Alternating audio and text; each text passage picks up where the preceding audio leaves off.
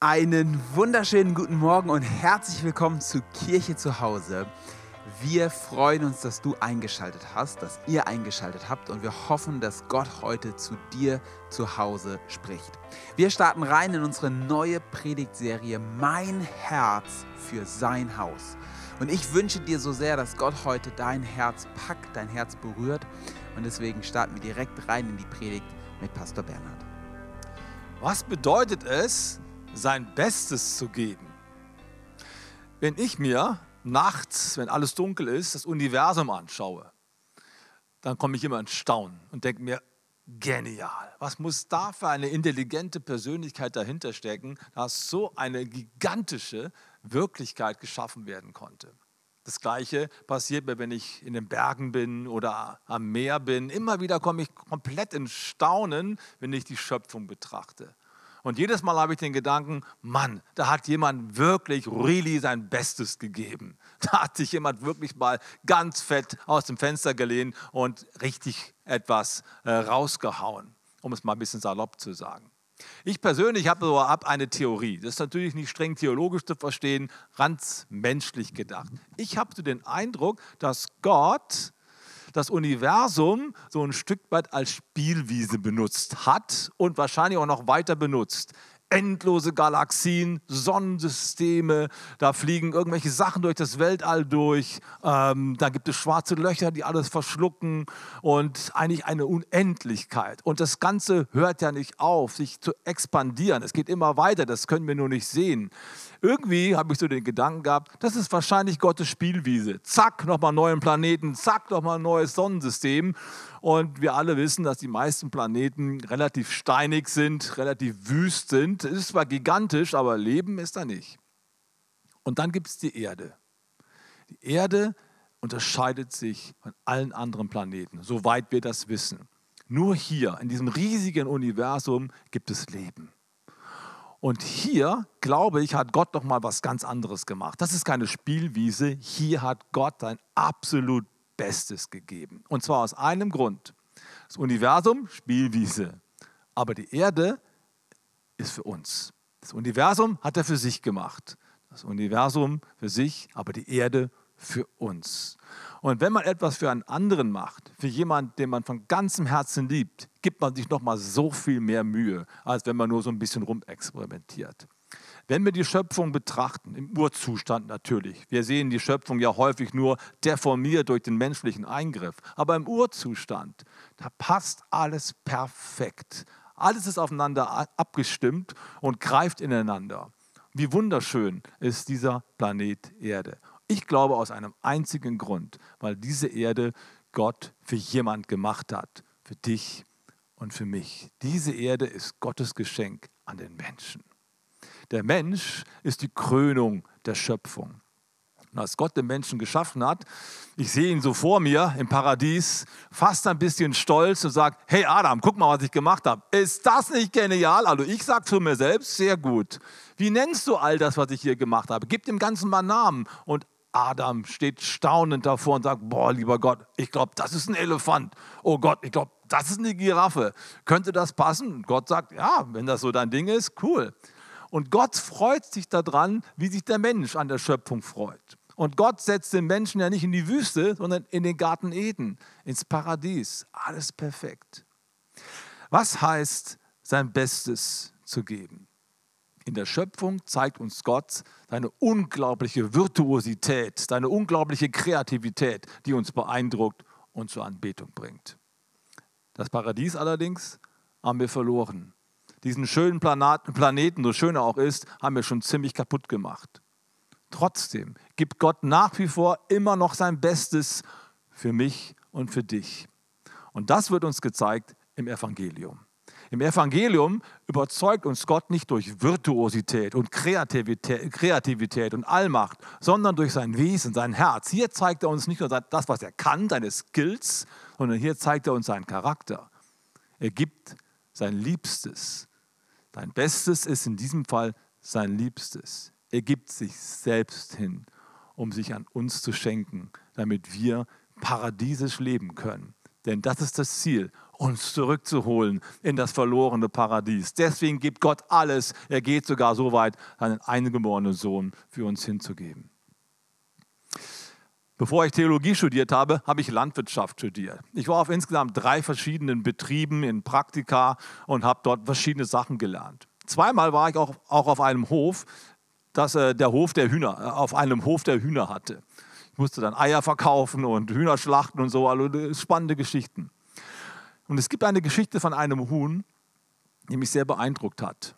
Ein Huhn hatte einige Küken bekommen, diese kleinen, gelben, süßen äh, Zwitscherdinger. Und die rannten überall rum im Hof, waren sehr vergnügt. Und eines Tages schlug in die Scheune, wo, der, wo das Huhn mit den Küken lebte, der Blitz nachts ein. Die ganze Scheune brannte komplett runter.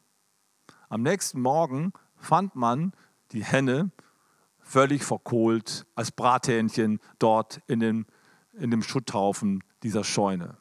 Und als man das, äh, das Huhn weg, nee, weggenommen hat oder da ähm, entsorgt hat, da kamen plötzlich die kleinen Küken hervor, unversehrt, gelb wie sie waren, vergnügt. Und dann war klar, dieses Huhn hatte die Chance abzuhauen, als der Blitz einschlug und alles verbrannte. Aber dann hätte es die Küken aufgeben müssen. Und dann hat es sich entschieden, ich bleibe lieber hier, wo ich bin, ich sammle meine Küken unter meine Fittiche und ich selber sterbe, damit sie leben können. Und diese Geschichte hat mich ein bisschen an das erinnert, was Gott getan hat in Jesus Christus. Er hat sich selbst geopfert, sein Bestes gegeben, sein Liebstes gegeben, damit du und ich leben kann. Das heißt Evangelium. Gott beeindruckt uns also auf zweierlei Art und Weise durch die einzigartige Macht und Herrlichkeit, die wir im Universum wiedergespiegelt finden und durch die einzigartige Liebe, die unser Herz erreichen soll. Daraus entsteht für mich die Frage, was heißt das für mich, wenn Gott sein Bestes gibt? Was ist mein Bestes, was ich ihm geben kann? Wenn wir so einem Gott begegnen, dann löst das doch irgendetwas aus bei uns. Johannes, der Lieblingsjünger von Jesus, drückt es einmal in seinem ersten Brief in Kapitel 4, Vers 19 so aus. Die Konsequenz dieser Liebe Gottes, dieser Exzellenz Gottes. Er sagt, lasst uns ihn lieben, denn er hat uns zuerst geliebt. Man könnte auch sagen, er hat sein Bestes für uns gegeben. Jetzt lasst uns auch, jetzt wollen auch wir unser Bestes geben für ihn. Das ist die Konsequenz. Und so frage ich also, was ist denn mein Bestes eigentlich? Das Beste für Gott. Das ist ein Teil unserer Kirchenkultur. Wir haben es uns fest vorgenommen, eine Kultur zu bauen hier in dieser Kirche, die davon ausgeht, dass jeder sein Bestes gibt für Gott und für Menschen und für Menschen. Ich gehöre zu einer Kirche, in der jeder gerne sein Bestes für Gott und für Menschen gibt. Wow. Wie großartig ist das denn, wenn Menschen sich wirklich aus dem Fenster lehnen und sagen, ich will mein Bestes geben, mein very best, damit andere Menschen gesegnet werden. Und ganz ehrlich, ich bin echt sehr, sehr, sehr gerne hier in dieser Kirche. Ich liebe diese Kirche, weil ich sehe, wie viele Menschen mit Exzellenz unterwegs sind. Wie viele Menschen nicht einfach nur ihren Job machen, sondern ihr Bestes geben, wirklich über ihre Grenzen geben und mehr tun, als man erwarten kann. Viele Leute haben in den letzten Wochen auch gezeigt, dass sie Grenzen überschreiten und sich hineinwagen in Gebiete, auf denen sie noch nie gewesen sind. Unsere Steffi hat vor zwei, drei Wochen hier gepredigt, zum ersten Mal. David hat vor zwei, drei Wochen das erste Mal hier gepredigt. Andere Leute waren zum ersten Mal hier on Stage oder hinten an der Technik unterwegs. Das beeindruckt mich. Und ich frage mich immer, was haben die Leute gemacht, die das erste Mal so in Erscheinung treten, öffentlich oder auch hinten dann an der Technik? Wie oft werden die wohl gepredigt haben, bevor sie hier öffentlich gepredigt haben, der David und Steffi? Einmal zu Hause Probe gepredigt, zweimal? Ich habe keine Ahnung, aber ich kann mir vorstellen, sie haben es wirklich sehr, sehr häufig wiederholt, damit sie hier dann ihr Allerbestes geben können. Das ist Kirche, die ich liebe, weil diese Haltung hebt das komplette Niveau der Kirche an und macht für alle, die dazugehören, deutlich, hier geht es um etwas Besonderes. Und das ist das, was es braucht, wenn wir Kirche bauen wollen. Das Beste für den Besten. Was heißt das, das Beste zu geben? Das Beste zu geben bedeutet, von der Bibel her gesehen, das Erste zu geben. Die erste Kraft, das erste Geld, die erste Zeit, die erste Leidenschaft meines Herzens. Das Beste ist immer das Erste. Wir werden in den nächsten vier Wochen hier eine Aktion miteinander ähm, erleben und durchlaufen, die wir jedes Jahr mit dem gleichen Namen benennen, Mein Herz für sein Haus. Uns ist es wichtig, einmal im Jahr nochmal innezuhalten und zu überlegen, was ist mein Bestes, was ich Gott geben kann? Mein Herz für sein Haus, was heißt es konkret? Gott kommt zuerst in allen Lebensbereichen, ist die erste Antwort auf diese Frage. Das gilt auch für die Finanzen. Mein Herz für dein Haus ist eine Haltung, die wir tagtäglich leben und eine Aktion, die wir einmal im Jahr hier als Kirche miteinander durchlaufen. Wir wollen Menschen einladen, ihr Bestes für Gott zu geben, in allen Bereichen, auch im finanziellen Bereich, damit Kirche blühen kann, expandieren kann, Gott verherrlichen kann und für viele Menschen ein geistiges Zuhause wird. Auf den Stühlen unserer Kirche liegen heute Bücher aus als Geschenk. Du bist jetzt zu Hause, kannst es nicht mitnehmen. Vielleicht kommst du nächste Woche und nimmst ein Exemplar mit zu dir nach Hause. Dieses Buch heißt Ein gesegnetes Leben von Pastor Robert Morris. Er ist Pastor einer großen Gemeinde in Dallas, Texas. 30, 40.000 Leute kommen da jede Woche zum Gottesdienst. Und dieser Mann, Robert Morris, ist von Gott reingeführt worden in eine Freigebigkeit, die eigentlich ohne Beispiel ist. Ich kenne kaum einen Pastor und kaum eine Gemeinde, die so freigebig ist wie diese Gemeinde hier, die Gateway Church in Dallas. Dieses Buch hilft uns, Prinzipien herauszufinden, die in Gottes Wort drinstehen, wie wir mit unseren Finanzen umgehen sollen und können. Und was daraus dann entsteht. Von ihm können wir viel lernen und ich möchte euch alle einladen und uns alle einladen, dieses Buch aufmerksam zu lesen und uns mit reinnehmen zu lassen in Gottes Gedanken. Dein erstes Kapitel heißt zuallererst Gott. Deswegen startet diese Predigtreihe, Mein Herz für dein Haus, genau mit diesem Thema. Zuallererst Gott. Mein Bestes zu geben bedeutet, mein Erstes zu geben. Dazu muss ich ein bisschen erklären. Die Grundordnung des Alten Testamentes ist aufgebaut auf einer Finanzgesellschaftsordnung, auf einem Steuersystem könnte man vielleicht auch sagen. Als Gott die zwölf Stämme Israels aus Ägypten herausführte, aus der Gefangenschaft, und dann sie hineinführte in das verheißene Land, hat jeder Stamm ein Zwölftel des Landes bekommen. Ein Zwölftel stimmt nicht. Ein Elftel, weil ein Stamm hat gar nichts bekommen. Das waren die Leviten, das war der Priesterstamm. Die haben gar nichts geerbt. Die sollten die Kirche bauen, die sollten den Tempel bauen, die sollten für Menschen beten, die sollten die Opfer bringen, die sollten Gott anbeten, Lobpreis machen und verschiedene Dinge mehr, die zentral wichtig waren für das Volk. Deswegen konnten sie keine Bauern sein und die Zeit für diese Dinge verwenden. Die Konsequenz war, dass die anderen 10% ihrer Ernte und ihrer Einkünfte für diesen Stamm freigesetzt haben, damit sie ihre Aufgabe erfüllen können. Ich würde sagen, fairer Deal, weil jeder hat seinen Teil zu tragen, damit der Gedanke Gottes umgesetzt wird. Und im Prinzip steht auch dieses Prinzip heute noch im Raum, wenn wir Kirche bauen. Denn die Kirche in sich selbst produziert nichts. Es braucht Menschen, die die Kirche freisetzen und das Leben der Kirche möglich machen. Die interessante Frage ist ja, wie haben denn die Israeliten ihren Zehnten gegeben? Jeder Bauer, jeder Handwerker hat den zehnten Teil seiner Erträge abgegeben in den Tempel, damit hier gearbeitet werden konnte. Die Frage ist aber, und die ist sehr, sehr spannend, wie haben sie das gemacht?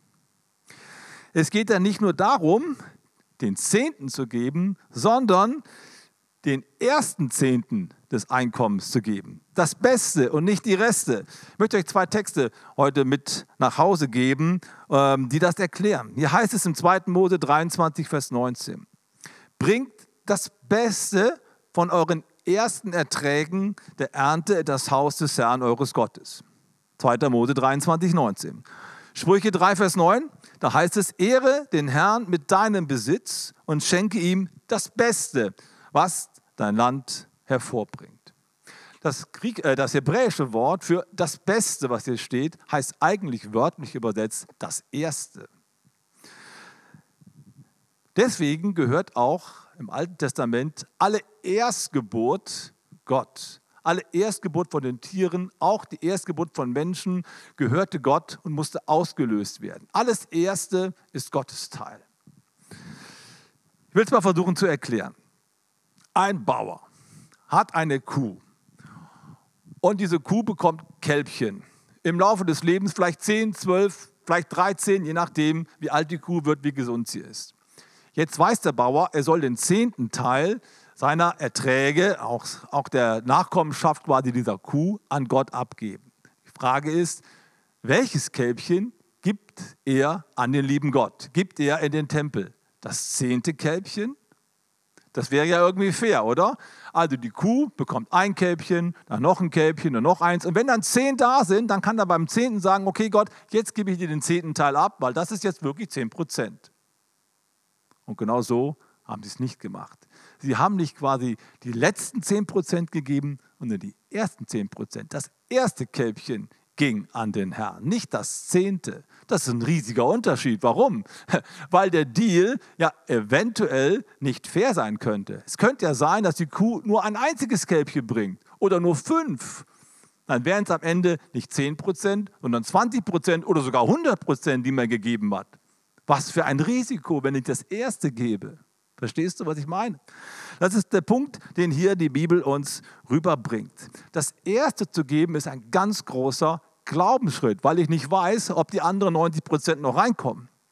Aber genau das ist der Punkt, in dem Anbetung stattfindet. Den Zehnten zu geben ist noch nicht unbedingt Anbetung. Wir geben gerne unser Geld ab oder unseren Besitz ab, unsere Zeit ab für Dinge, die uns wichtig sind. Aber 100 Prozent, das kann sich ja kaum jemand leisten. Anbetung bedeutet, ich gebe meine ersten zehn, ohne zu wissen, ob die 90 Prozent, die dann noch eigentlich fertig wären, auch reinkommen. Das ist Anbetung. Das ehrt Gott, weil ich mein Vertrauen darauf setze, dass Gott versprochen hat, dass derjenige, der den Zehnten gibt, auch tatsächlich von Gott überschüttet wird mit Segen, dass das, dass das, dass das funktioniert und stattfindet. Das ist ein Glaubensschritt. Und genauso hat Gott auch die Menschheit erlöst. Dieses Handeln, zuerst die Liebe in Aktion bringen, zuerst das Beste geben, ist das Schlüsselmerkmal auch des Erlösungshandelns Gottes. Die Bibel sagt uns, dass Jesus sein Leben für uns nicht erst dann gegeben hat, als wir nach langen Prozessen der Heiligung und der Besserung unseres Lebens feine Kerle geworden sind. So quasi der Judas, dem kann man nicht trauen, der ist ein Lügner, ein Betrüger, für den werde ich auf keine Fälle ans Kreuz gehen. Wenn er sich gebessert hat, dann. Genau das tut Jesus nicht. Er geht nicht erst dann für uns ans Kreuz, wenn wir gute Menschen geworden sind, sondern er geht bereits für uns ans Kreuz, als noch gar nichts passiert ist, als wir noch keine Leistung gebracht haben. Im Römer 5 führt das Paulus folgendermaßen aus in Vers 7. Nun ist es ja schon unwahrscheinlich genug, dass jemand sein Leben für einen unschuldigen Menschen opfert. Eher noch würde man es vielleicht für einen besonders edlen Menschen tun, aber Gott beweist seine Liebe gegen uns dadurch, dass Christus für uns starb, als wir noch Sünder waren. Das bedeutet die ersten 10 Prozent und nicht die letzten. Es ist eine Investition ins Ungewisse hinein. Ich sterbe für jemanden, von dem ich nicht weiß, ob sich das rentiert, was ich für ihn getan habe. Vielleicht schlägt er das alles in den Wind und sagt, es ist mir doch egal. Dann wäre es verloren. Was für ein Vorschuss von Gottes Seite her, für uns alles in Ordnung zu bringen, obwohl noch gar keine Reaktion sichtbar ist. Und genau dieses Prinzip möchte Gott auch von uns sehen, dass wir nicht nach dem letzten Prozenten fragen, sondern nach den ersten. Diese Haltung sucht Gott. Ein guter Freund von mir hat diese Lektion einmal auf sehr anschauliche Weise lernen dürfen. Er hat geheiratet und eine seiner ersten Maßnahmen war, seine Frau zu beschenken und so schön wie möglich die Einrichtung zu machen. Und sie haben dann zusammen für 40.000 D-Mark, ist schon ein Weilchen her, für 40.000 D-Mark eine wunderschöne Küche angeschafft. Und auch eine Wohnungseinrichtung, top. Ich kam zu Besuch, denk, dachte mir, wow, ich mit meiner 5000 D-Mark Küche da vom Makko-Möbel, da kann ich nicht mithalten. Wahnsinn, was die da haben. Das Problem war nur, das musste man natürlich auch abbezahlen. Der hat ja kaum was verdient als Vikar, als Praktikant in einer Pfingstgemeinde. Hast du vor 30 Jahren nicht viel Geld verdient. Jetzt hat er aber viel Geld ausgegeben und alles auf Raten. Und damals gab es noch Zinsen und das waren hohe Zinsen, 10 Prozent, 12 Prozent, keine Ahnung wie viel, aber recht hoch. Jetzt muss er also jeden Monat eine Rate abbezahlen. Und jetzt merkt ihr, oh Schrott, Mist, ich kann meinen Zehnten nicht mehr geben weil es bleibt nichts mehr übrig. Ich habe gar kein Geld mehr dafür. Ich, ich kann ja nicht mal einkaufen gehen, wenn ich jetzt meinen Zehnten weggebe. Und so hat er seiner Frau zehn Jahre lang eigentlich so gut wie nie den Zehnten gegeben, weil er es nicht konnte. Er hatte ja die Schulden gehabt. Dann sitzt er in einer Predigt. Unser damaliger Präses Ingolf Elsel predigt über diese Zusammenhänge, von denen ich hier gerade spreche. Das Beste ist das Erste. Er spricht über den Zehnten, er spricht über den Glaubensschritt. Und während er predigt, schauen sich die beiden an und denken sich, oh Mann, das haben wir nie gemacht. Wir haben Gott immer nur das gegeben, was am Ende noch übrig geblieben ist. Deswegen haben wir auch nie den Zehnten in voller Höhe gebracht. Die sind zehn Jahre nicht aus der Schuldenfalle rausgekommen, weil sie immer wieder neues Geld brauchten und die kamen nie zum Abzahlen. Das ging zehn Jahre so. An dem Tag haben sie sich gemeinsam entschieden, ab sofort werden wir das nicht mehr so machen. Wir geben jetzt unseren Zehnten vom ersten, nicht vom letzten und vertrauen darauf, dass Gott gnädig und treu ist. Das haben sie getan. Drei Monate später kommt ein wohlhabender Geschäftsmann auf meinen Freund zu und sagt, hallo, ich weiß nicht, was los ist. Seit drei Monaten ist in meinem Herz der Wunsch, euch eine richtig große Summe zu geben, weil ich von Gott den Auftrag habe, euch zu helfen. Ich weiß nicht warum, ich weiß nicht wie, aber es lässt mir keine Ruhe. Ich habe versucht, das drei Monate wegzudrücken, aber ich krieg's nicht weg. Kannst du mir deine, kannst mir deine, deine Kontonummer geben? Ja, gerne. Kannst du gerne haben. Gib die Kontonummer. Drei Tage später guckt er aufs Konto drauf und was sieht er dort? 40.000 D-Mark. Das war komplett die Summe, die er an Schulden hatte. Alles konnte abbezahlt werden, von heute auf morgen. Und am Ende stellte er fest, ich habe jetzt mehr Geld im Portemonnaie als vorher, als ich noch Schulden hatte, obwohl ich meinen Zehnten gebe. Wie cool ist das denn? Gott belohnt unseren Glauben. Wenn wir das Beste für den Besten geben, wird Gott sich offenbaren und uns zeigen, wie groß, wie stark, wie mächtig und wie fair er ist, auch zu uns. Ich möchte dir heute Morgen sagen, kümmere dich um Gottes Angelegenheiten und Gott kümmert sich um deine Angelegenheiten. Gott zuerst. Gib Gott deine erste Zeit.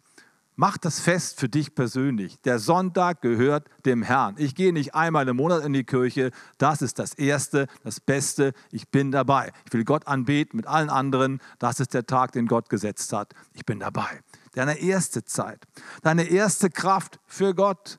Diene im Reich Gottes nicht mit dem, was noch übrig bleibt. Und dann nimm dir fest vor, ein kleiner Teil, es muss ja nicht viel Zeit sein, aber ein kleiner Teil muss in meinem Leben reserviert sein, um Gottes Reich aktiv mitzubauen. Mach es am, am Anfang fest und nicht am Ende. Schau nicht, was noch übrig bleibt von der Zeit, sondern mach es am Anfang. Das reserviere ich für Gott. Und sieh, was passiert. Gib Gott deine erste Liebe.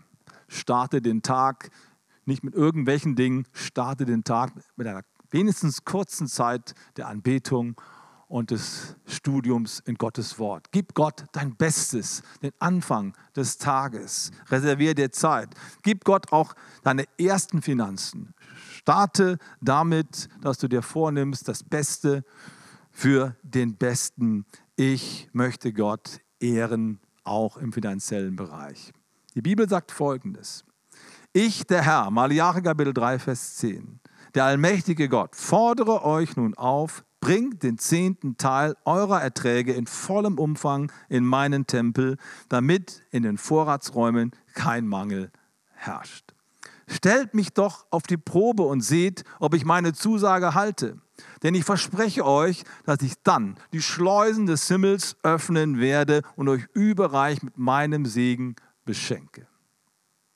Stellt doch Gott auf die Probe gib dein Bestes in das Haus Gottes, in das du gehst, in dein Zuhause, in dein geistiges Zuhause. Hier ist nicht von Missionswerken die Rede oder von irgendwelchen wohltätigen Dingen, die wichtig sind, die ihren Platz haben.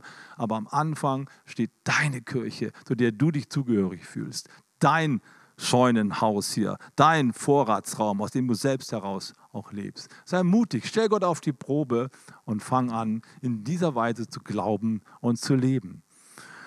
Dazu möchte ich dich sehr, sehr gerne einladen. Ihr glaubt gar nicht, wie viel Spaß ich habe, Gott mein Bestes zu geben, auch im finanziellen Bereich. Ich habe mit Febe in den letzten 35 Jahren so viele Wunder erlebt, so viele Gunst, Erweise Gottes, offene Türen, Chancen. Ich habe so viel Geld geschenkt bekommen, Autos geschenkt bekommen, so viele Dinge, wo ich einfach nur sagen kann, Gott ist treu. Und ich wünsche mir so sehr, dass du Gott real erlebst. Und damit kannst du heute beginnen. Ich lade dich ein, das fest in deinem Herzen zu machen. Ich will für den Besten mein Bestes geben. Damit fängt alles an. Mein Herz für sein Haus bedeutet das Beste für den Besten, das Erste für den Besten. Darf ich dich einladen, hier mal einige Versuche zu machen, so wie das Maliari sagt. Stell doch Gott mal auf die Probe. Vielleicht macht es bis zum Jahresende, vielleicht bis Ostern. Stell Gott auf die Probe. Gott ist treu. Jetzt möchte ich gerne noch miteinander mit euch beten. Denn es geht ja nicht nur um das Geld, es geht ja vielmehr um eine Haltung, die Gott in uns formen möchte. Dein allerbestes ist nicht dein Geld, dein allerbestes ist dein Herz. Gott möchte nicht dein Geld, sondern dein Herz. Vielleicht sitzt du heute auf deinem Sessel und denkst dir, Geld ist nicht mein Problem, aber mein Herz.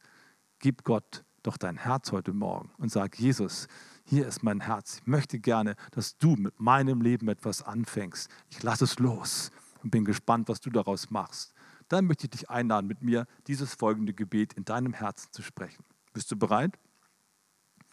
Jesus Christus, danke dafür, dass du der Erlöser der Welt bist, dass du das Paradies zurückbringst, das wir verloren haben. Ich möchte da rein. Ich möchte das, was du für mich bereitet hast, in Empfang nehmen. Und ich weiß, der erste Schritt ist loslassen. Heute lasse ich mein Leben los und gebe es in deine Hand. Jesus, mach du was draus und führe mich hinein in das Leben der Fülle und des Überflusses, das du für mich vorbereitet hast. Ich vertraue dir und schenke dir heute mein Herz und mein Leben. In Jesu Namen. Amen. Amen. Sei gesegnet. Vielen Dank, Bernhard, für die guten Gedanken. Das Beste für den Besten, das Erste für den Besten.